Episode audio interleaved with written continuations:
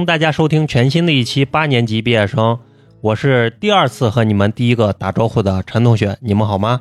啊，大家好，我是依然在家的美工，你们好吗？好，这是我们疫情封禁在家的第二期节目啊，没有想到还能有第二期。对对对，嗯，也是传了半天然啊。对对对，本期的节目形式呢，依旧和上一期一样啊，我们会分别连接一些我们的好朋友来跟大家一起讲一讲疫情封禁在家的生活到底过得怎么样。对啊，第一期录的时候呢，我们自己也听了一下，当然这个听感呀，还有那个录音的这个音质，可能跟现场录的还是有一定的区别。对对，但是呢，为了能跟大家有更多的分享和交流吧，还是希望能以这种形式多给大家录节目啊。具体还有没有下一期啊？现在依旧是不得而知。如果下周再不解封的话，很有可能就没有了。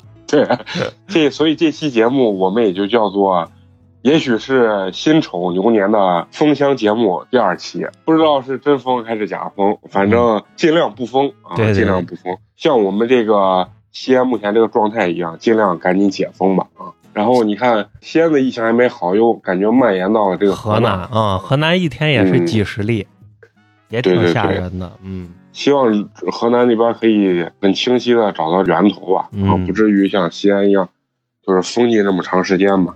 其实在家的日子，我真的觉得过得特别快。快我现在感觉好像没封几天的那种感觉。对我跟你感觉一样，但是一算已经有半个月的时间。对，已经有十五六天了。反正在家就是这个，你你的作息比较混乱，所以你感觉这个时间这个概念就非常的混乱。你可能白天在睡，啊那我倒没有你那么夸张。嗯。其实我的生活相对还是比较规律，只不过嗯。睡觉的时间以前可能是十二点左右，现在变成了嗯。两点左右，然后起的时间也往后推了，原来可能是八点多，现在变成了十点多。啊，但是你其实你变成这样的作息之后，你就会感觉一天的时间很少，就早上一醒来，很快就要吃饭了，然后你吃过一顿饭之后，下午的时间又过得很快，然后你就感觉刚吃完一会儿又要吃饭了，就每天老是在感觉要吃饭。对，因为没有啥别的正事儿干，最重要的事情就是想想一会儿要吃啥，然后 开始做一个。你最近的物资啊怎么样？但我们的物资肯定还是不缺，就是因为小区一是本身有这个菜店，二是旁边的那个超市，它是专门建了一个群，小区是允许大家接龙买，然后完了以后分批次分点儿，人家给你打电话，然后第一部分人去取。啊，那还是可以的。你前一段时间不是说嗯都没有米了吗？对，然后没有米，最后就买了一袋面，然后现在这两天开始研究面食。那你还是比较有勇气的。对，因为米相对来说它的那个工艺性比较简单一点，就因为一蒸，然后你剩下就是炒菜的这个事情。对，面这个东西就是你做什么面，做包子、做饺子、做馅儿饼、做面条，它这个就是你和面的方法呀，用烫面、死面，对，都不太一样。加这个酵母粉都不太一样，嗯所以这个难度就比较大一点。你具体做了什么？现在做就是啥，就是做点那煎饼，煎饼简单一点和成面粉就是粉是吧？啊，面糊糊，然后里面加点那西葫芦，西葫芦丝，还做了昨天做了一个馅儿饼，然后把家里那些能弄的粉条、鸡蛋和吧和吧调个馅儿。天天刷到老乔呢，老啊，乔最近那炸串儿、烤肉，对，但是有一些他那个难度过高，因为食材不好买，什么米线、红油米线，然后做什么腊汁肉夹馍，那那难度太高，我也就放弃了。看他做那什么馅儿饼，然后什么煎饼，这反正还能尝试一下。然后咱们今天准备要连线几个这个朋友呢，有一个咱们也比较熟悉的，就是咱们范老师，因为范老师在疫情期间出去做志愿者了，联系一下这个范老师，看看他到底这个志愿者的这个具体的流程工作到底是什么。嗯，然后呢，还要联系咱们几个八年级比较出名的几位闺蜜，像顶流什么兔闺蜜兔呀，啊，顶流闺蜜，西安小时代，对啊，老准，还有依然在韩国的这个小白啊，嗯咱们都得连线一下啊，跟大家分享一下啊有趣的这个生活。那咱们接下来呢，就连线咱们这个范老师啊，先让咱们范老师给大家打个招呼。Hello，大家好，陈同学好，美工好。好，非常高兴啊！你给咱们听友就是聊一聊，就是因为我们这是只能在家自己待着啊，然后配合好做核酸，这个就是最大的这个贡献了。你先给我们聊聊，就是你每天当志愿者这个工作流程大概是一个什么流程？哦，我先说一下我怎么去当志愿者吧。嗯，因为我我是特别在家待不住的人，就是我从小到到大哈，我没有一天能在家窝上二十四个小时的，所以 必须得出门儿。原来暑假那种情况下也是，我爸妈把我反反锁在家里，我也要想办法出个门，就是这种那你是跳窗户吗？各种援援援救我吧，算是。嗯 所以呢，我我在家实在是待不住，然后呢，我们单位就发起了一个就是下沉人员的这么一个呃志愿活动嘛，我就报名了。他们的整个要求就是你在自己的社区。嗯，申请上岗就可以了。哎，我想这个也很方便，对吧？嗯而且也不存在交叉感染的可能性，所以我就直接就下楼了，然后就开始当天下楼，当天开始上班。那就等于是哦在自己的小区里。对我们所有的基本上这个活动，就下沉人员的活动都是，嗯，在自己的社区。然后呢，我们街道是，嗯，算是中风险的，然后管控区，基本上是一天一次核酸，然后每天早上有时候六点半，有时候七点半，有时候晚一点八点，就准时下楼报到，就开始穿防护服，开始准备核酸。那我不是医护人员嘛，我我不是拿那个棉签给别人做核酸的，但我是负责边上那个录入呀，或者是的那个，对，然后有时候也协助一下那个秩序呀，然后帮助医护人员准备一些工作呀，等等的这些。嗯，哦，是这样。对啊我们第一天上班的时候也没有人教，就第一天可能也是大家社区的人也很忙，真的是很。我看他们每天啊，基本上五点半起床，一直忙到晚上十点半，社区的人是一天都没休息确实。很辛苦。对，确实很辛苦。因为我怎么知道，就是这会儿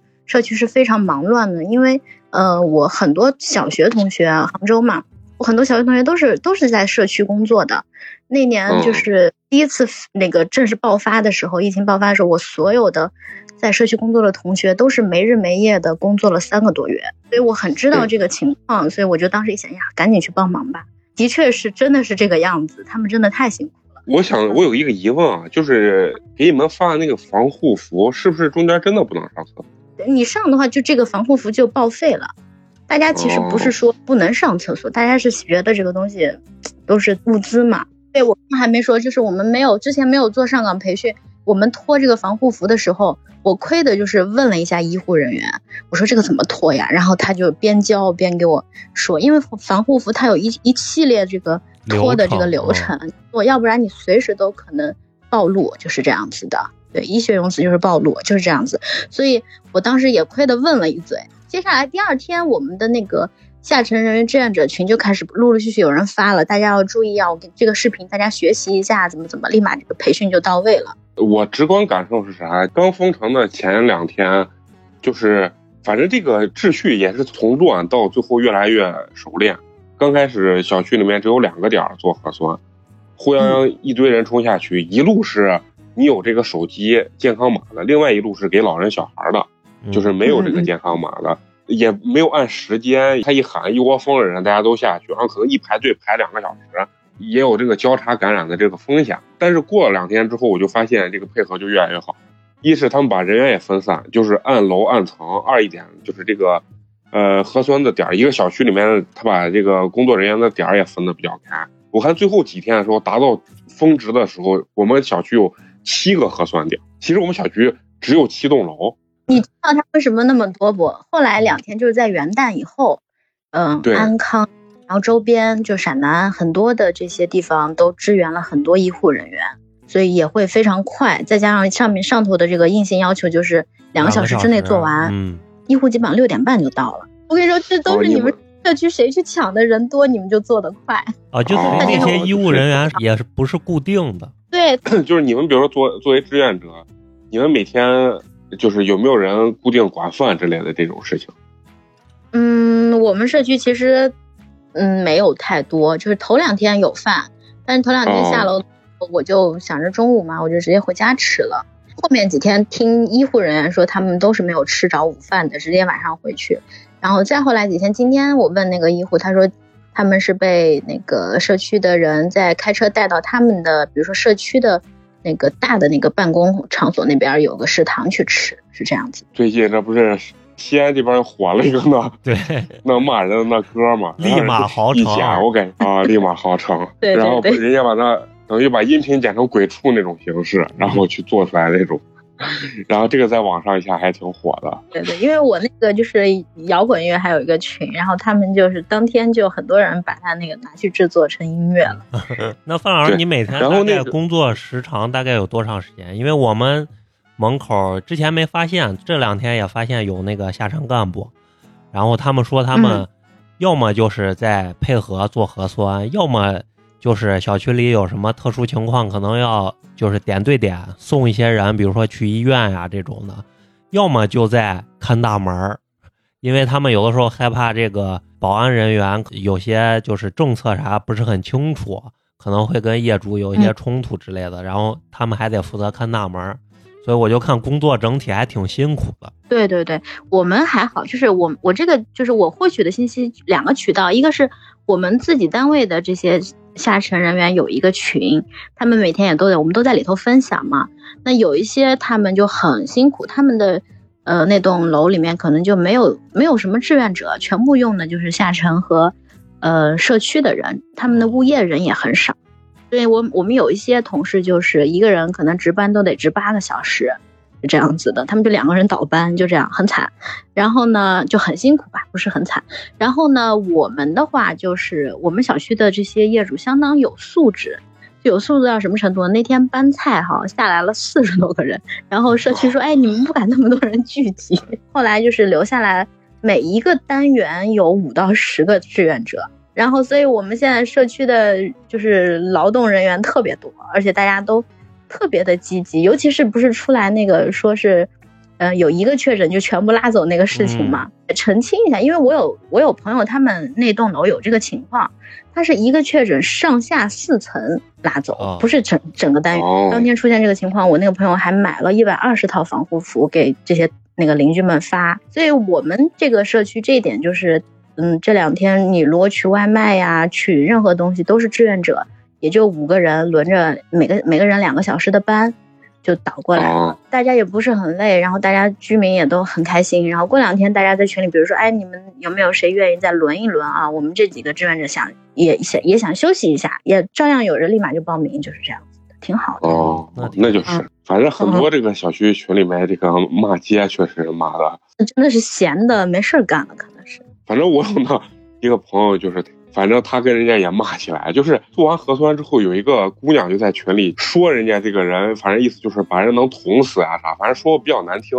然后呢，我这个朋友就在群里意思就是说，这个东西人家现在肯定也是为了为了做的更准确，所以可能这个棉签在你的这个咽喉部停留时间比较长呀，最后就因为这，人家就觉得在群里不给他面子。然后他说他你为啥要怎么站队之类的，然后两个人就怼起来了。然后那个群主他也一脸懵，他也是志愿者嘛。然后完了后，他说他忙了一天，一进群让人怼了个二五八万，然后怼的一脸懵，因为就是那个说人家捅他身的这个呃姑娘，然后说着说着，最后就连群主一块骂，就说你这个什么垃圾群，为什么要拉这种绿茶婊进来？然后就开始骂。我看这种真的是太多了，而且这回这个疫情一一发生，我就特别觉得是啥啊？就是好多原来网上就说什么要把物业换掉，什么自己来管啊，我觉得这个真的是胡说的。根本不现实。如果真的没没有物业的话，我觉得这个小区肯定要乱乱成一锅粥了。当然，肯定也有很多不好的这个社区或者是物业，这个肯定也有，但我还是觉得是极少部分。我们的物业都被街道办 接管，是吧啊，接管了是吧？嗯 你们你们的物业就不行是吧？我们物业就没有什么人，就给力的就是保安和那个清洁的大爷大大妈比较好。反正我是觉得我们这回这个确实确实我，我打心里觉得人家确实可以。就是政府发那个爱心菜，我发现最后我才知道，它其实物资很多可能已经到你这个区了，但需要你的这个社区或者是物业要去对接，对，然后才能下沉到你你们家最后这个送送上门这个地方啊。当然也有一些新闻确实是这回啊，感觉西安也是丢大脸 哎，对对，就昨天和前天，我杭州的小伙伴们都给我各种发短信。前两天就是那个新闻不是发酵的比较厉害嘛，对，一堆人问我你是不是你是不是你你严重不？怎么怎么怎么？你还去当这个志愿者？你要小心啊，注意防护啊！对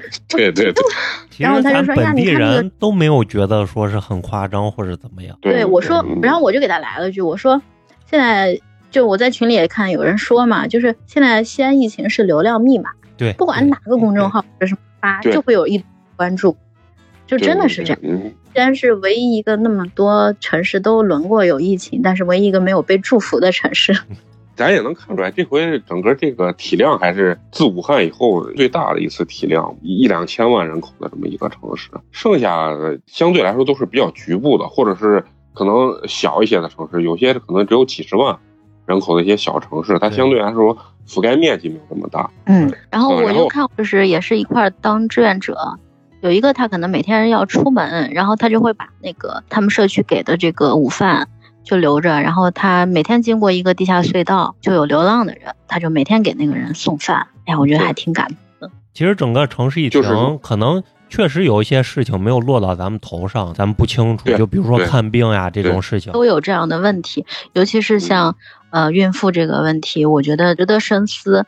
咱们也都是这样过来人嘛啊，嗯这个时候真的是需要照顾。像我们社区有一个差不多类似的情况，她是五个月，然后四个半月，然后这两天也是每天下去做核酸，再加上心理压力比较大。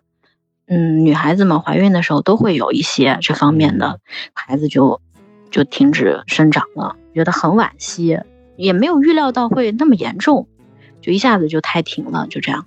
这些深刻的话题，咱们等疫情解封之后见面了，好好聊一聊啊。嗯，最后还是想问问，就是方老师，这个封闭的这十几天里，跟自己娃的这个相处，就是有没有一种母慈子孝的感觉，还是已经歇斯底里了？哎呀，刚开始的一周有一点点没有适应这个情况，对嗯，后来，呃，他爸还是比较会管孩子，我觉得啊，就男的在这方面，我觉得还相对给力一点，然后就给他制定了各种规矩。后来我娃就严格按照他的时间表，各种做他的事情，我就好哦轻松啊。一个唱红脸，一个唱白脸对对对，我是啥脸都嗯唱不好，啊，那你就是一个慈祥的母亲嘛，在孩子面前不害怕我是吧？我就觉得很奇怪，就是人家就说自己娃真的教不好，我说我想教他学学琴啊什么的，他就说嗯我不要跟你学，你是最凶的老师，因为我每次陪他练琴都可凶。我说嗯，妈妈给别人教，上课的时候从来不凶人家，他说我不信。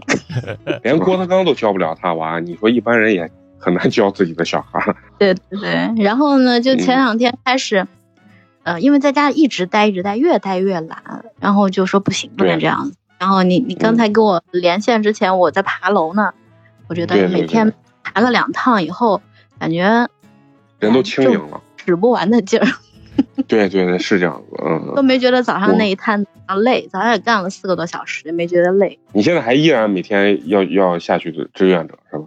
对对对，每天基本上是嗯三到四个小时。反正就我跟你说，有的时候啊，就当这个志愿者啊，对社会有一些回馈或者是这种付出的时候，包括你那个朋友把盒饭给那个流浪者，有的时候不是说我们干这些事情有多伟大，其实有的时候也是确实对自己的这个心灵有一种满足感。我我是这么认为，嗯嗯，其实自己还是蛮快乐的，我觉得。对我是从小看港片，港片不是老有社工、社工什么的，对对这是对对对我最大的一个影响。对对对，行嗯，那就接着就让咱们范老师跟他的孩子继续母慈子孝吧。嗯，祝咱们早日解封。对，早日线下解封之后相聚咱们线下相聚啊。好，那行，那就这样，那拜拜。拜拜，嗯，拜拜。好，接下来咱们就连接咱们下一位这个好朋友啊，是咱们八年级的顶流闺蜜中的这个夹不住尿的老准，让老准跟 everybody，我就是那个夹不住尿的老准，但是最近我每天在家锻炼呢，现在练臀肌呢，所以现在尿应该是能压住的。嗯，也是非常高兴啊，连线到咱们这个老准啊。刚才连线的时候，咱们这个老准还说，听了上次他和兔兔还有小白几个人的这个节目啊，就觉得他的风头都让兔兔盖过了啊。兔兔的话实在太多了，等解封之后，一定要把你和兔兔再叫过来，再录一回音，好不好？没问题，下次 battle 一下，下次我跟你说，先来一段报菜名，必须得展示一下我的口头功力。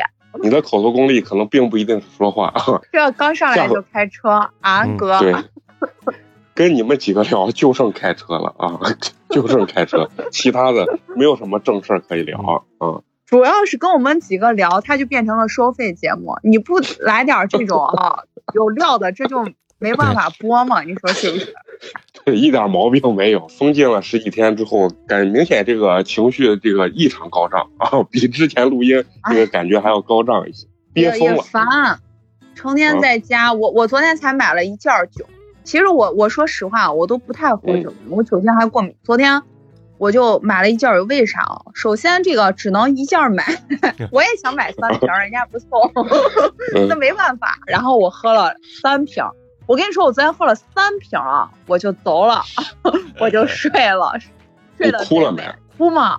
烦吗？郁闷吗？烦死了，对心情也不好。然后我跟你说，我我贼开疫情前啊，我最开心一件事就是我把我滑雪的所有装备都配齐了，刚一配齐这封了，然后等封完了以后，这雪也化了。我跟你说，我我把我气的，我不行，在我家楼下泼点水，我在冰溜子上滑一滑，也把它试擦一下。你那叫溜冰，你那不叫滑雪。对呀、烦死我了，所以心情也贼差。然后每天要给学生上课，也很烦，然后每天事儿也贼多，就贼压抑了，真的烦。从你这个语言中，我们确实没有听出压抑的感觉，感觉依然 很兴奋。我给你但也有硬在那儿给你撑，硬给你在那儿撑场子，不是我给你说嘞。物极必反，是不是？物极必反。其实内心已经崩溃到了极点。这一个月里面啊，我见男人的机会都很少，不不嫌你笑话，就下楼做核酸都是那大爷。我跟你说，我根本都没有机会。跟他们几个这个闺蜜聊，三句离不开男人啊，基本上 对就要聊男人这个话题。嗯，我们跟别的朋友连线，就是问一些最近生活怎么样；跟你连线，跟你们几个连线，就要问一问最近这个情感生活怎么样，有没有什么快乐的小苗头？也没啥嘛，每天在家也挺无聊的。快乐小苗头就打打牌、吃吃鸡，也没啥。打打撸呀撸。哦，撸呀撸我还不打，我不太会打呢，那你也打下撸呀撸，撸呀撸的小哥哥特别多是吧？都是弟弟嘛。啊。现在我看弟弟还玩的多。我不喜欢弟弟，我喜欢大叔，哦我喜欢张嘉译嘛。哎呀，我就喜欢张嘉译走路那帅劲儿，帅死了！我我喜欢老男人，我不喜欢还弟弟小毛孩儿，我不喜欢。那怪不得你跟兔兔不产生任何冲突。对，我俩没有交集点。这是你们能当好朋友一直到现在的唯一的一个硬性条件啊，要不然对，早打起他是来。往他的年龄那儿画一条杠，往下十岁；我是往我年龄画一条杠，往上十岁。刚才我说录音之前啊，陈同学可能不知道，录音之前老准就问我说：“咱们是不是只看音频不看视频啊？”他说：“那我就不化妆了。对，啊我要抓紧这十分钟的重要时刻，对不对？对你要说语音的话，我跟你说，马上。”把声音搞得稍微的提起劲儿一些，因为我们其他的女性朋友都是一些粗嗓女孩儿，其实你也属于粗嗓，那是但是你现在夹着声音说，哎我我我还夹着声音说，我天呐，我这放的没问题啊！我觉得你这封禁了这么长时间，是不是已经很久没有同时跟一到两位男性这样子聊天了，聊过了，而且聊得这么愉聊得这么愉快？也有过吧，但是都是不像咱这种，就是直接给。你像跟别的吧，你还好还得装一下，是不是？还得铺垫一下，是吧？你稍微还得顾及一下，毕竟人家还知道你平时人模狗样，是不是？对对对，你稍微还。得装一下。跟你俩直接给，上次该聊的咱都聊的没问题，你都付都聊费成那个样子了，聊的透透的透彻的都不行。主要是把一部分剪掉了啊，因为主要是你也知道，上回兔兔你的好闺蜜兔兔来录了一期，不光她被骂，连我一块儿被骂，哎呀，太害怕了，搞得我都有点虚了。哎呀，你没有看那些评论，搞得就是他说得亏陈同学和小白在，要不然。我跟兔兔能录一个礼拜，害怕我是一点脸都不给我留呀！我当时想的可能抨击他的这个言论会比较多，没想到一大堆都是抨击我的，说没见过我这么舔狗的。但是不得不说，兔兔这个确实在咱们节目里面这个影响力确实大，直到现在进群的很多人都依然是兔兔的粉丝。对啊，就要问哦，兔兔啊，就是粉儿。啊，对我跟你说，有现在群里面有很多人，把我也当兔兔，然后不把我当兔兔都知道兔兔是我的闺蜜，然后顺带脚也问我我 我咋样？这就是有人你能私加你是不？对呀、然后跟我跟我深夜 深夜聊聊天儿，我跟你说，跟我呀呀给我掷骰子，真心话，这老套路，哎呀，你把麦对对的稍微近一点儿，都快没声音了。所以你就不是知道群里面这些加进来不说话的人到底都在干嘛。真的是，啊，你也有他们的小把柄啊！你要说你先发照片，如果不帅的，我就把你这个截图发给美工，让美工在 咱们公众号上公开你们。必须长得像张小艺啊，要不然不行。嗯嗯 啊，你看跟别人聊啊，跟别人聊的聊一些很实际的东西，跟老准聊得很开心，但一回想并不知道聊了些什么啊。对，咱们就是透过现象看本质，很本质的东西，但是啊，只给只给，咱都是生活没毛病。咱也聊聊正事啊，聊聊正事。啊，聊聊聊你。最近在家就是一般都是靠什么消磨时间呢？且不说工作，我周内不是有工作嘛，就有上哦要得上课、改作业什么的。那周末的话，我的安排就早上睡起来，然后去做个中午饭，中午饭做完了以后，然后睡一个午觉，午觉睡完以后，下午下午准时锻炼一小时，每天就是跳操，然后腹肌，然后臀嘛。然后完了以后，嗯晚上去弄个脸，把脸面膜呀、蒸脸呀全部弄完以后，然后上床休息、打打牌、吃吃鸡，然后同朋友们聊聊天儿，每天就这样。你看你是怎么就是能坚持每天逼着自己锻炼一个小时，就是这么自律？是因为没有男人吗？嗯，因为我希望我能以一个很很好的状态吧遇到我的下一任。也嗯还有一个最重要的就是，我觉得身材很重要，这是一个女人的一个自信点吧。如果一个人自律，连自己的身材都管理不好，他何谈是一个很优秀的人？所以我觉得自律且自由啊，我觉得身材对于我来说很重要，因为。你的长相是你父母给的，是没有办法去改变，除非你整容。那这个且不说，那身材是你自己可以去控制的，你为什么把它做到最好呢？我觉得这点很重要。嗯，终于说了一个很有道理的话。不，他前面的话也很有道理，虽然很粗俗，但是步步伐也很有道理我跟。你说，你们如果要是要听这种很有道理的啊，那我给你说，老准给你讲一晚上。我是把这个节目往啊，就是搞笑、下三路诙谐、付费方面带的，所以我看你们还喜欢这纪实类的节目。我们就喜欢这俗的，老准是很全面的啊，什么都能来，给咱们大家也带来了欢乐。确实跟他聊这十来分钟啊，确实高兴。虽然不知道聊什么，但是就是觉得很直接啊，很高兴。其实我觉得老准这个性格啊，其实也非常好。我觉得老准这个性格其实是很大大咧咧的一个女生，对吧？嗯，不知道就是老准自己一个人在家的时候，就不跟我们聊的过程中，你自己在家会不会有的时候很 emo，自己什么孤独呀，有点小抑郁这种感觉，会不会有？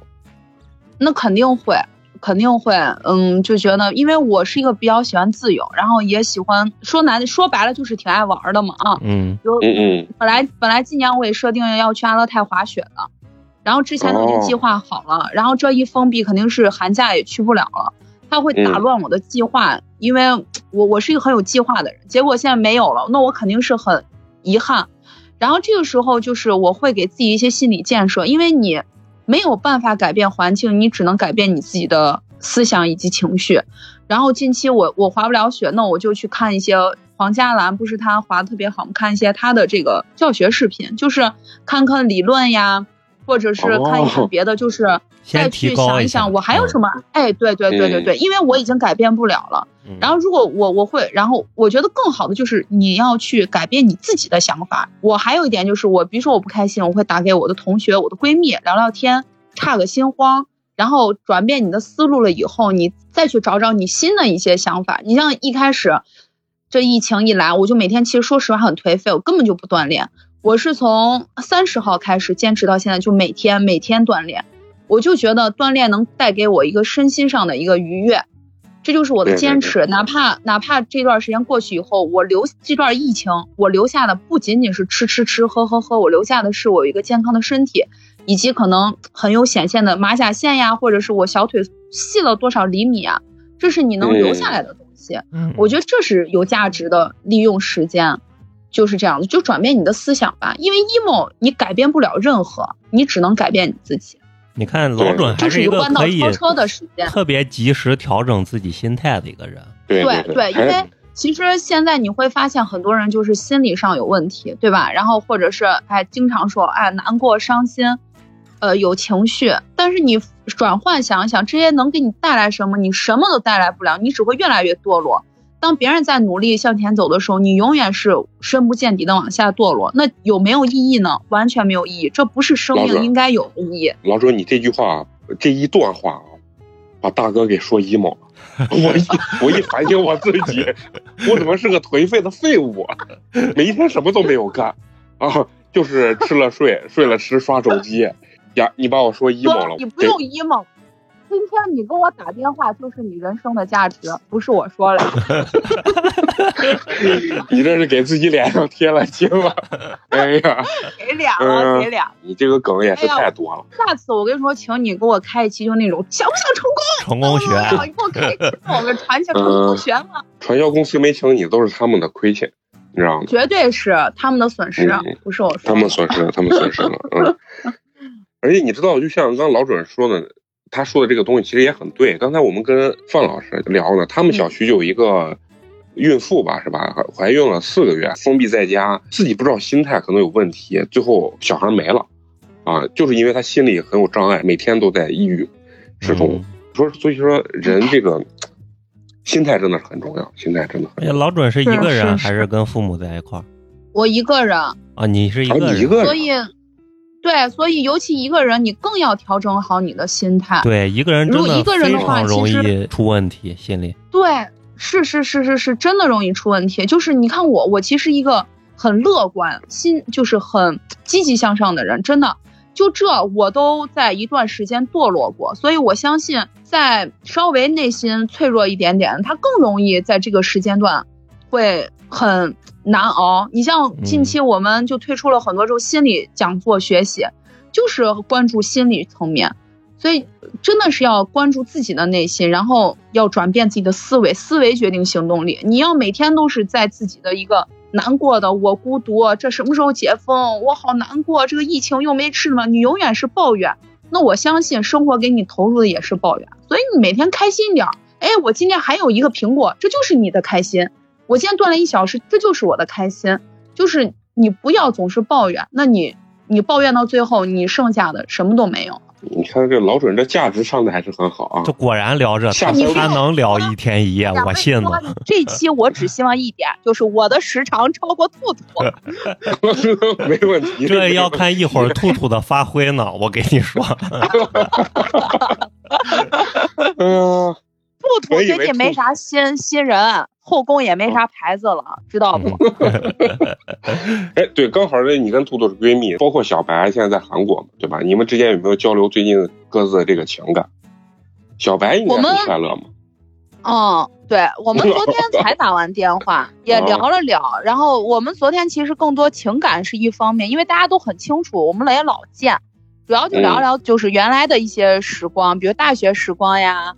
然后在一块儿最开心的时候就回忆嘛，那人一无聊就爱回忆开心的这个时刻。反正跟老准聊着确实很高兴啊，给咱们这个封禁的疫情突然带来了很多的欢乐，很优秀啊，老准不愧是一个能言善辩的单身女性啊，单身女性，要跟你说清楚的嘛，对吧？这样子使得说不定有更多的优质男性会加你的微信呀，对吧？给你发一些他们像张嘉译的照片啊，这都有可那能。对着，有符合老准要求的男性就赶快加我们的群啊！嗯，啊，没毛病，没毛病。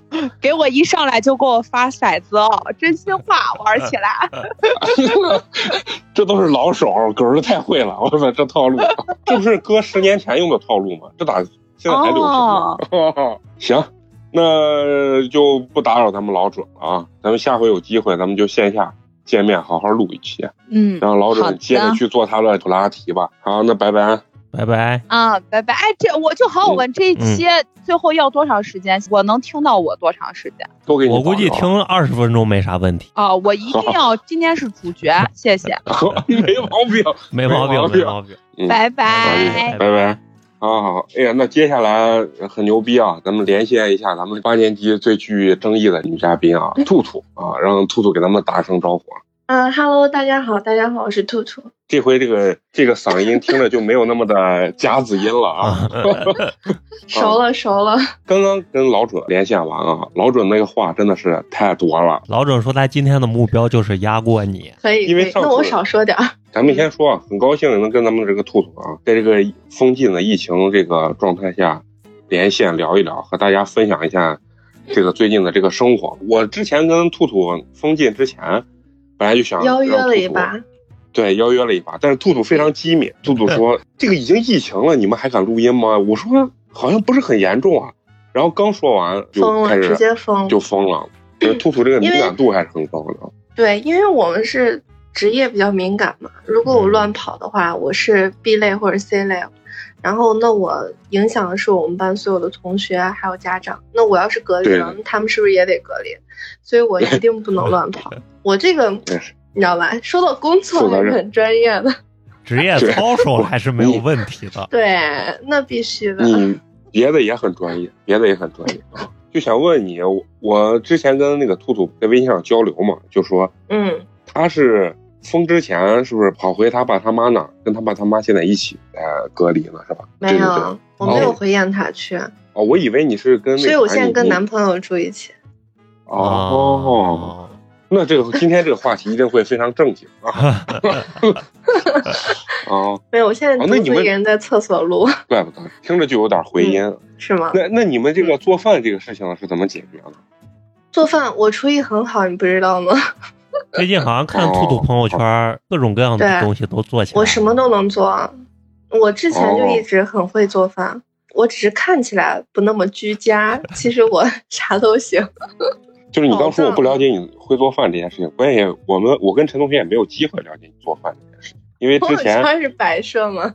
可能我朋友圈女性朋友太多，确实没有刷到你做饭，我一会儿会专门看一下，好吧？嗯，对对对不，用看了，我因为三天可见。你你一般都会做一些什么样的东西？就是想吃的，我基本上都都能做出来，只要有食材的话。那就像比如说像什么扯面呀，什么嗯，可以烙煎饼扯这种 比如说面食类的，比如说从、啊我不会，我不太会蒸馒头，就是我没有蒸过，我不确定自己能不能把它就是那个揉成那个形状。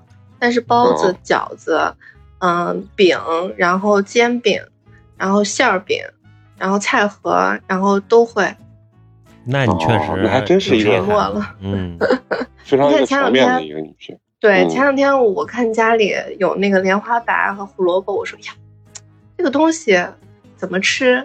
然后我说做个胡辣汤吧，然后做了胡辣汤，早上非常成功。然后我说这没有饼也没有灵魂呀，下午嗯我就烙了饼。那确实厉害，确实厉害。那我想问，就是你们一般现在，比如封建在家啊这个状态下，你们一般都是就是有没有消磨时间的这个活动啊？消磨时间的活动，嗯跟闺蜜嘛。昨天我跟老准哦在视频上云喝酒了，然后对对，老准刚跟也说了，对，还跟远在韩国的小白，我们三个连麦，然后聊天儿，然后吃瓜，然后分享自己的日常。老准昨天说他喝完酒以后他哭了啊，他哭了这个事情，那他喝酒，嗯，就是你要跟这个事情挂钩，再加上他现在的一个状态，因为他一个人隔离嘛，可能会有点哦无聊，然后人一有时间他就会多想，然后再加上喝完酒他也会多想，可哦，能是因为昨天我们三个人聊天的时候聊到了我们都快三十了，所以他可能有点伤感吧。但是老总刚才跟我们连线的那个状态可异常的兴奋亢奋啊，对对对，之前我们每天不是连麦嘛，他每次最最开始的时候，嗯，我好无聊，然后一跟我聊聊一分钟就变人了，就就嗨到不行，就是。我就给他说我我就说你会不会是一种物极必反，就是嗯。内心其实已经出现了一些心理问题，但是给人的表现是非常阳光积极人格向上的分裂吗？嗯嗯，哎，可能女生都是这样，她可能比较明确自己的一个目的性吧。我觉得她也比较会给自己设计这个计划。刚开始可能比较是一个执，行力特别强的人。对对对，那我我在家就容易废，她还挺自律的，每天运动。对对对，对她每天说运动啊啥的。刚我一听完她给我上了一大堆价值之后，我我给 emo，然后她给我讲完以后，觉得你突我突然然活得没有意义？突然觉得自己非常的不自律，很废。我觉得，我觉得就是上网课其实特别占用我们的时间，哦，因为我们在疫情在居家的时候，我们要收各种表格，嗯然后每天到了这个时间节点，如果有家长，因为肯定会有家长没有写或者没有怎么样，嗯你要挨个打电话。然后呢，就是嗯跟家长的沟通，因为最近嗯我们学校下了那个命令，就是要跟家长家访聊一聊这个孩子和家长的心理健康的问题，所以一个家长基本上就能聊半个小时。因为我也能说，家长可能突然觉得有人关心他，然后一下子也就就跟我说了很多知心话，然后基本上每个都是差不多半个多小时。工作完了之后，我就是喜欢躺在床上就放松自己，看看韩剧呀、看看就最近特别火那个韩综嘛，嗯你知道吗？哦知道单身基地是那个对对对，G R O N，然后就看一下，然后就没了。打游戏吧，哦，打撸啊撸。打游戏 哦，但是老准不打，老准打的是啊，老准他打啊不了游戏，他他游戏对黑洞。我经常也会打撸啊撸，我也看兔兔在也对对对，在在他之前跟我说过。啊，我觉得你升级还挺快。没有，我上个赛季就是白金，这个赛季还是白金，打不上去，因为我老单排，没人带我。我曾经试图想带别人，最后发现我自己也就是这水平，也带不上去，我也就是这白金的水平。啊，你知道，打的我咱们都是白金上一次水平，上一次上一个赛季的时候，有一个男生，他他企图想带我，然后叫了他四个，叫了他三个朋友，然后我们是五车嘛。啊硬是没带动。那那个晚上，对，那个晚上打了三个小时吧，然后其中有一个人直接就生气了，说他从白金已经掉到黄金了，然后我一看连输了六把，然后我我就默默的退了，我说你们玩吧，我不耽误你们。像这种白金这种段位带人也是稍微有点自信了，我觉得还不得弄个什么大师王者带人啊？像一般大师王者又带不到我，哦，对对对，反正我跟我那个说相声那个搭档，我俩打就是互相吹牛逼，说自己有多猛，然后说我带你，他说他带我，然后我俩打就是一路连跪，互相就是说这不是咱俩的问题啊，这是你看这帮傻屌队友啊，这死的怎么怎么没点意识，其实我俩菜的一逼，你知道，但是我俩打游戏很欢乐啊，我俩不太会在乎这个段位这件事情，游戏嘛，这个你要很在乎段位这个东西的话，会打得很累。那跟我差不多。嗯，对对对我也不在乎段位就我觉得。游戏嘛，就开心最重要啊！你别本来游戏就是心情，你去娱乐的，对对对对你不要被这个游戏所消费了。嗯你要是一身怒气，然后因为这个事情充钱或者是影响心情，我觉得这何必呢？对吧？嗯，对，是这样的。嗯，最后呢，我还是想跟兔兔聊一下啊，就是说，自从你上了咱们两期节目之后，你也看到底下这个风评了啊，不仅骂你，连我一块儿骂啊，啊，很有争议的一个。说实话，说实话，第一期我看了评论，嗯然后第二期我就直接略过。我第二期没有那么猛烈，没有那么猛烈，但是嗯，OK，不得不说，现在很多进群的朋友呢，也是因为听了你的节目，嗯他们也会听很多这种类似的播客节目。他们说是怎么知道八年级的，就是有别人在别的这个播客的这个节目群里面转发了你的那期节目，然后听了之后哇，都觉得哇，转发了你们的节目，啊对对对，那你们知名度有所提高呀。那那是依有有依靠了你了啊！那这不得要小炸 这不得奖励我一顿？必须下回你来录音的时候，必须得给你请你吃一顿饭，好不好？好的，嗯好的，好的。咱们在此也要约定一下啊，下回还依然要请你们，最好能是几个闺蜜一起再来录一期，好不好啊？好把你的这个火力全开，好不好？让他们知道知道什么是真正的兔兔啊！然后我们上周上周在连线的时候，那个开水还说想要跟你一起录节目，对对对，是，呀，嗯那要见美女了，我一定要下狠心减肥。对对对，他最近还练自由搏击，据说还瘦了十斤。我上次录音的时候胖了二十斤，跟之前。哦，那那有我们也没看出来。好吧，我要努力减肥了。对，跟你也有一个约定，等疫情结束之后呢，叫上你这几个烂杆闺蜜啊，跟咱们再好的，好的。继续录一期啊，那提到我另外一个闺蜜，等一下，我想、嗯我想跟听众朋友们提一个小小的建议，就是就是我另外一个闺蜜，就是上次没有录来音的那个女孩，啊，前两天嗯住院了。哦就是因为她做饭的时候用那个擦丝器，你知道吧？就是那个擦哦萝卜丝啊、土豆丝那个，把手上哦一块肉给擦掉了。就是在疫情期然后间，就是疫情就这几天，对，就就就前天，前天就前天，然后就特别痛苦，然后以及这个时期住院也很麻烦，对对所以就是听众朋友们在家做饭的时候一定要小心自己的嗯，这这个手。这个还确实是我要温暖一把，这把这一段不能剪，我要温暖一下。没问题，没问题。可以可以，没问题没问题啊！给你把多面性留出来。必须的，还是你懂我。你们这几个闺蜜说到底还是有相同之处啊，一个比一个心机。老准刚才也是有同样的要求，说千万不能把他最后上价值这一段剪掉，要不然他觉得他的多面性展现不出来 啊。他一定要当这期节目的时间王啊。让他当，让他当。行，那就这样子，那就不打扰咱们兔兔了啊，让兔兔接着做他的这个什么煎饼菜盒子吧啊。嗯，对我正在炖排骨，好了，我刚才悄悄去看了一眼。终于在疫情期间成为了咱们这个长安县的大姐，会扯面，会烙饼。好，那就这样，拜拜。拜拜。好解封以后线下嗯见了，拜拜，好嗯拜拜拜拜拜。好，接下来咱们就连线最后一位朋友啊，就是咱们的小白，也是咱们八年级的一个老朋友，而且是一个功臣啊，让咱们发现了兔兔跟老准这两位。老准今天真的是话奇多无比啊！先想问问小白，小白现在还是在韩国呢？本来对，暑期是要回来，还是本来就没打算回来？本来是想回来的，之前先跟教授联系了一下，因为我们这就是春天还得来，那我回去隔离，现在隔离的时间又长，就在西安没有爆发疫情之前，也要隔离嗯二十一天，然后回韩国之后还要再隔离十四天，这一年十二个月，先过去一个月了。不用干别的事儿了。对呀、我一想，我也不太想来回隔离，就本来就一直在犹犹豫豫回不回，然后这刚好现在疫情爆发了，不用回，彻底不用回。对，而且你的二十一天确实长。你想，我我现在已经隔离了这么长时间，感觉已经这个作息颠倒呀什么的，最后一算才十几天，半个月。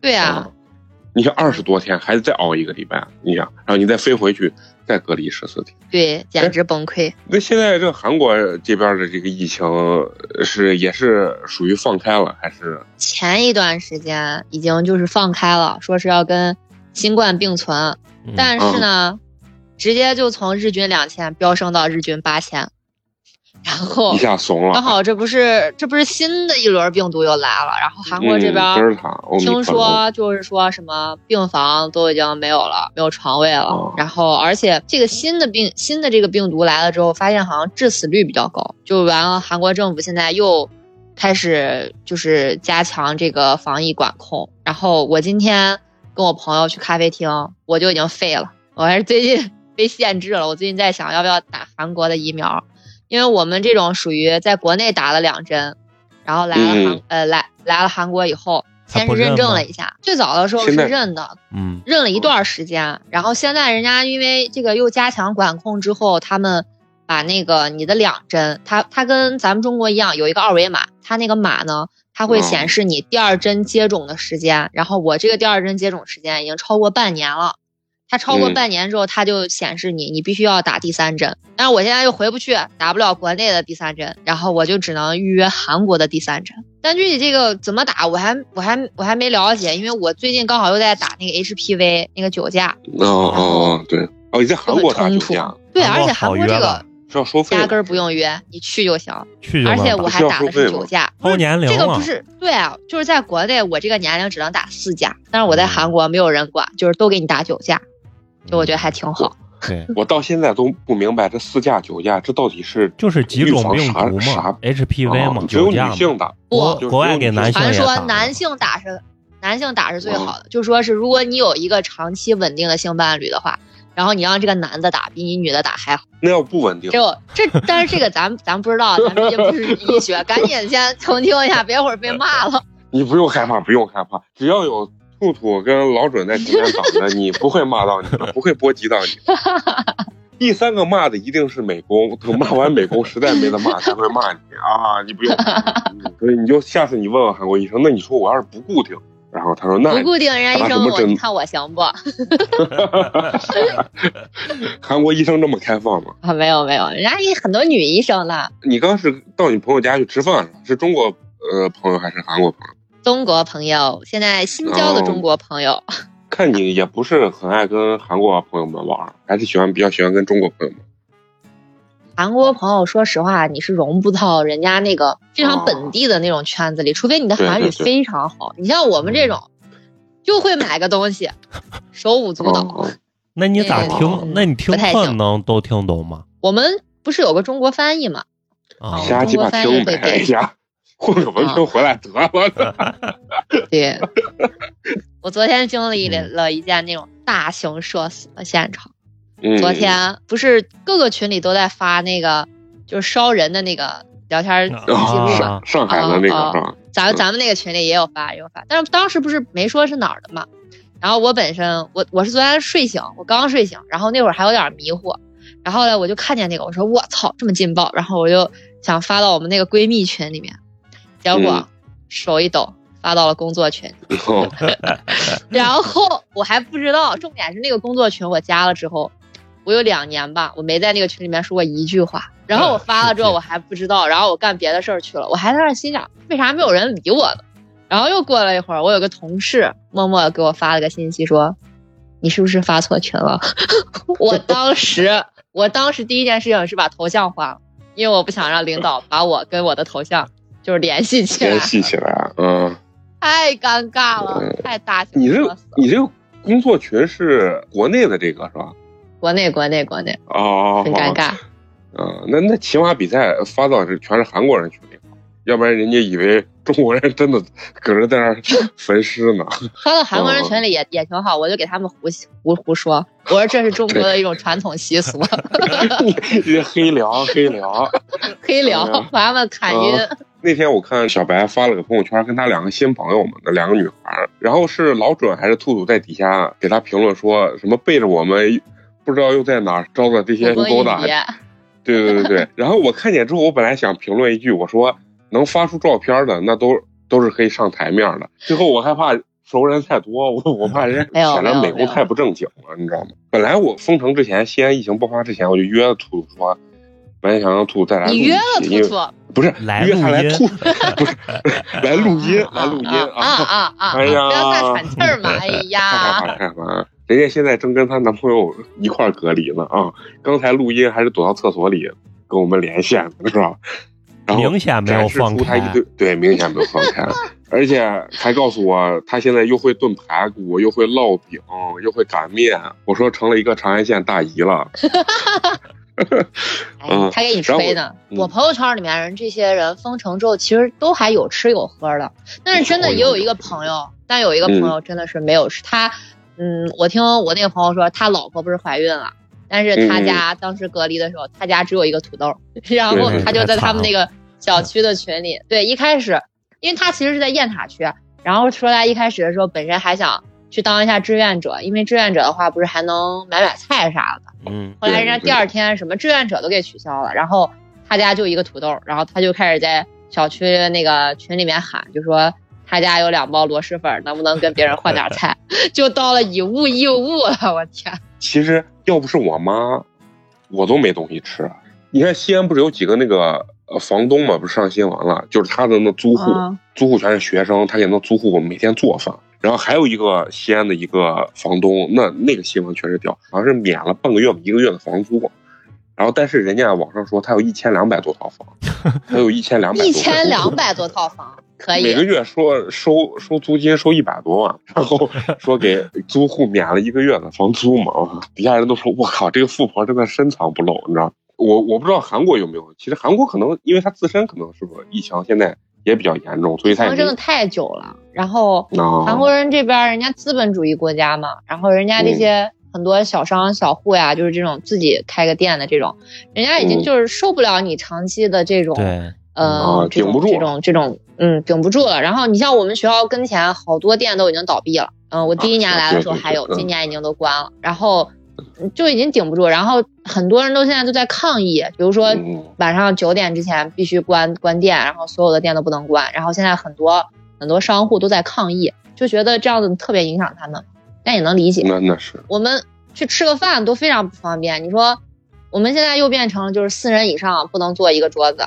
然后哦那个九点晚上他就关门了。然后韩国人这边他九点关门，他九点就是必须关门，也就是说你饭店的话，他八点可能他就不接待你了，哦，就是你八点进去他就已经会不接待你，然后反正就是挺不方便的。那对韩国年轻人太痛苦了嘛，这不被夜生活没了？对呀，韩国多爱玩啊！韩国那都一玩玩三轮，玩到天亮，早上刷个牙就去上班的那种，他们肯定都不太能接受。但是你知道，就是我跟小白聊过几回之后，我就老觉得韩国有很多政策真的特别奇葩，就是什么四个人不让在一桌，那你意思三个人就可以，对吧？然后九点之前对关，那病毒是啥？只有九点以后才传播吗？那白天不传播？就他这个政策真的是特别搞笑，但就是这种东西，你要放到西安，那就是不可理喻的。那你三个人吃饭，不是照样还是传播吗？完了完对我了完了！我现在已经被韩国影响了，我就觉得这些已经不不奇葩了。完了完了完了，我的哦三观对已经被影响了。要不就别让堂食，我觉得这有用。所有人都不能堂食，可以点外卖，你可以拿着走吃，这可以，不要在密闭环境。我觉得这种政策都是正常的。你说你又让人去，还九点之后不可以去，那意思就是三个人病毒不传播，九点以后病毒才传播，那就很奇怪这这种东西。对，就是政府其实是想管控，但是他又没有能力，就是像中国一样，就是不让你开你就不许开，他们没有办法，然后就管嗯。管不住。所以说追求的不一样，咱们追求的是清零，嗯他们的政策就是我只要控制到每天感染的人在一定的人数以下就可以了。对。对，当时就是控制到一千多、两千多的时候，他们就觉得啊非常非常好，然后就宣布那个跟疫情并存嘛，就什么都开放了。嗯那一阵儿好像连旅游签都可以了，就是说对你可以过来旅游了，而且旅游的话还不用隔离，就是你来了之后你直接就可以去玩，不用隔离十四天。但是嗯，政策就没实施，连一个月我感觉好像都不到，然后就又不行了，直接一下飙升到日均八千。对，今天我看了一个就是在美国的华人的一个博主啊，然后他就讲这个，就是为啥你说韩国会出现这种特别，就是咱认为比较奇葩这种规定啊。然后我觉得他说的特别对，他说的是中国这个社会，大家会把这个比如说政府幻化成一种，比如说父亲的一种角色，就是他的责任很大，但是他权力也很大。然后你像嗯韩国这种体制啊，或者美国这种体制，他会把政府当成物业，他他会觉得是是一种哎对一种状态。对，而且他说解决问题的方式不一样。他说中国可能是解决这个问题本身，比如说我有疫情，那我就要把它清零，让没有人感染。但是像在韩国啊或者美国这种社会体系之下，政府解决的是矛盾。你看他为啥有这种九点以后让关门这种东西？他其实就是在和谐这种日均八千一万的病毒的问题和人家做生意开店的之间的这种矛盾，对吧？他搞一个很奇葩的政策，这些得病的人也觉得政府有作为，但是呢，又不至于把这些饭店赶尽杀绝。我觉得人家这个分析，我觉得是比较对。但是，你比如说，就像小白说，他在这种社会长期生活的时候，他也觉得好像也挺正常，对吧？时间长了就已经习惯。嗯了，对对对，已经习惯嗯了。对，你就也习惯考虑好怎么保护好自己就行了。对对对。对那，你们现在像华人在那边，就比如说咱中国人在那边，出去的时候，一般你们现在都怎么做防护措施？你们会戴什么眼镜啊？这这这种根本不会。你你戴眼镜会觉得很奇怪，怪就是整条街就只有你戴眼镜，就很、嗯很怪，不可能。就是大家就是都是戴口罩，就是最多的防护就是戴口罩，然后哦就没有了。然后嗯呃，各个商家可能就会给你提供一下那个消毒的那个免洗的洗手液，就是那个消毒液。对，可能你就哦走逛三家店，你自己去挤一点儿，然后擦擦手，就这种就没有了。对对对对对，你是是不是已经放寒假了？哎我们这玩意儿哪有寒假暑假呀？我们的教授准备跟我们元宵节开题，那你这个还是没有办法预计过几年能彻底毕业。嗯，我自己预估吧，我希望明年嗯年底我能回国，然后后年年初能够拿到证，就是我这是我最好的预期。但是这中间嗯很难说。我有一个朋友，他现在已经就我们学校的别的专业的，嗯他现在已经要转转学了，听过没？博士还要转学。为什么？毕不了业就很恐怖。他们那个教授就非常的夸张，不像我们教授，就是你一来，他就会给你把很多的条条框框给告诉你。你要想毕业，你必须要达成 A B C D E，他就会告诉你，然后你自己就去做就完了。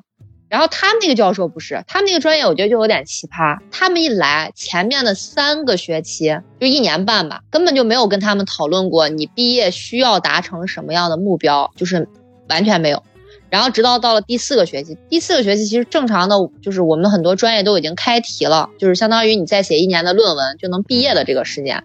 他们那个教授就直接跟他们说，我没有见过三年毕业的博士，就对他们说，要求你们的韩语必须达到韩语四级，就我们学校层面的话是要求三级，然后他们就要求四级。如果你是一直学韩语专业的，你会觉得四级还不是很难。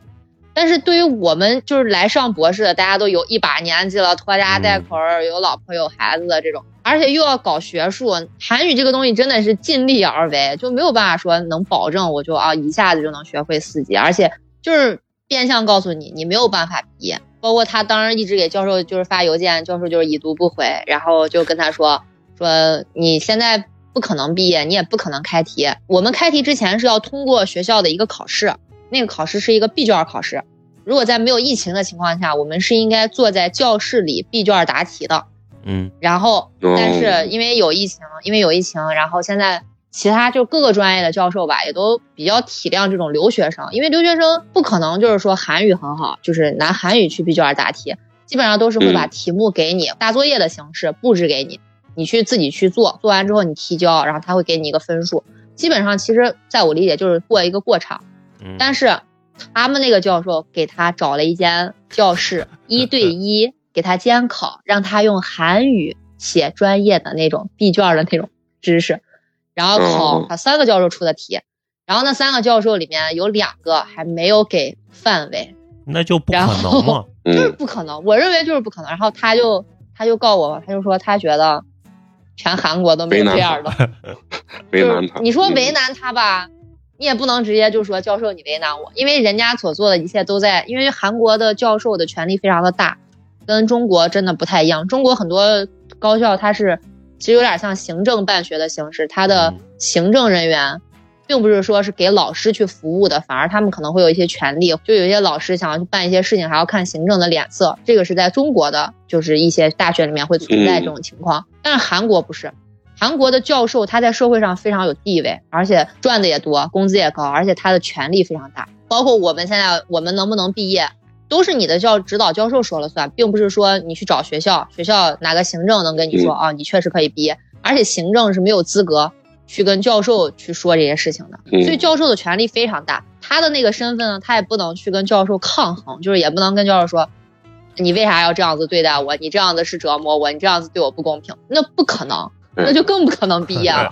我听着小白这确实是多灾多难。咱第一回跟小白连线录音的时候，他就在韩国，当时就还有疫情，对吧？疫情一直我一来韩国就已经最严重，对最严重的时候，然后中间回来了一趟，然后现在去又是疫情。你这个博士能毕业，你要是以后在社会上有地位能成功啊，人家采访你的时候，你就得哭着说这一段。你说我，你们都不知道我有多艰辛。这个疫情是对留学生和在国外生活的人来说影响最大的。反正就是也最后要祝愿一下咱们这个小白啊，就是这个博士几年毕业不重要，重要是这个一定要保护好自己，对吧？因为对对对，国外他很少有像在国内这么严控的这种把控，他更多的是依靠自己。前两天我还看一个新闻，说什么在在美国的留学生吧，还是在澳洲的留学生，说什么十个人想聚餐。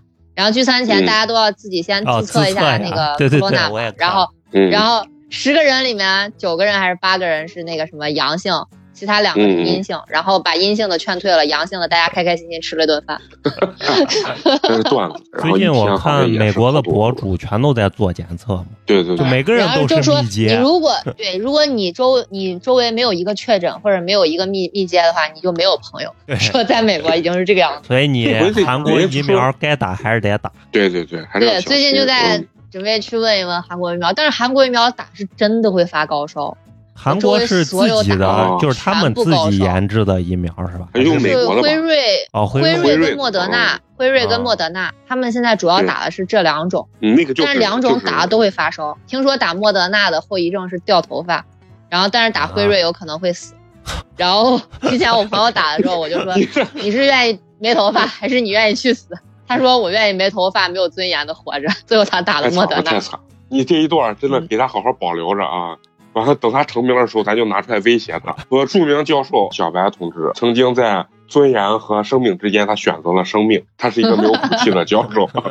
嗯，我的我的梦想不是当教授，我觉得科研这条路太苦了，我只想要个毕业证，赶紧让我回国吧。那行吧，那就不打扰咱们小白了啊，嗯，让咱们小白接着完成他的这个学业吧。好，也非常开心，小白给咱们分享他疫情期间在韩国的这个生活啊。行，OK，好那就这样拜拜拜拜。那也非常感谢咱们今天这几位朋友啊，跟咱们一块儿去分享了一下最近的这个生活啊。这个也是咱们居家这个连线录音的这个第二期吧。我们也是尽自己最大这个能力啊，继续分享我们周围这些朋友啊，包括我们自己的这个生活。嗯，也是希望咱们这个节目尽量的少断更。接下来的话，还是要看一下西安这个疫情到底怎么发展，什么时候能解封啊？对。那陈同学还有没有什么想给大家说的呢？嗯，那就还是要说要关注我们的微信公众号“八年级毕业生”，八是数字的八。嗯，即使节目断更了，还是希望大家能加我们的微信粉丝群，微信群然后我们会在微信群里跟大家继续的交流沟通，这个是不会断的。对，那行，那咱这期就这样，下次接着聊，拜拜拜拜。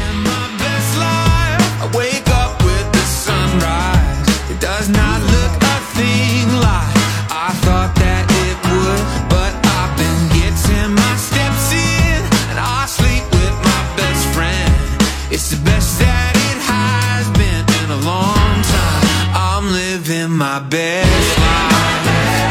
Yeah, yeah, living my best life. Sometimes this sucks to tell the truth. And I took it hard like people do. But I'm learning how to eat the fruit that is in season. Never thought I'd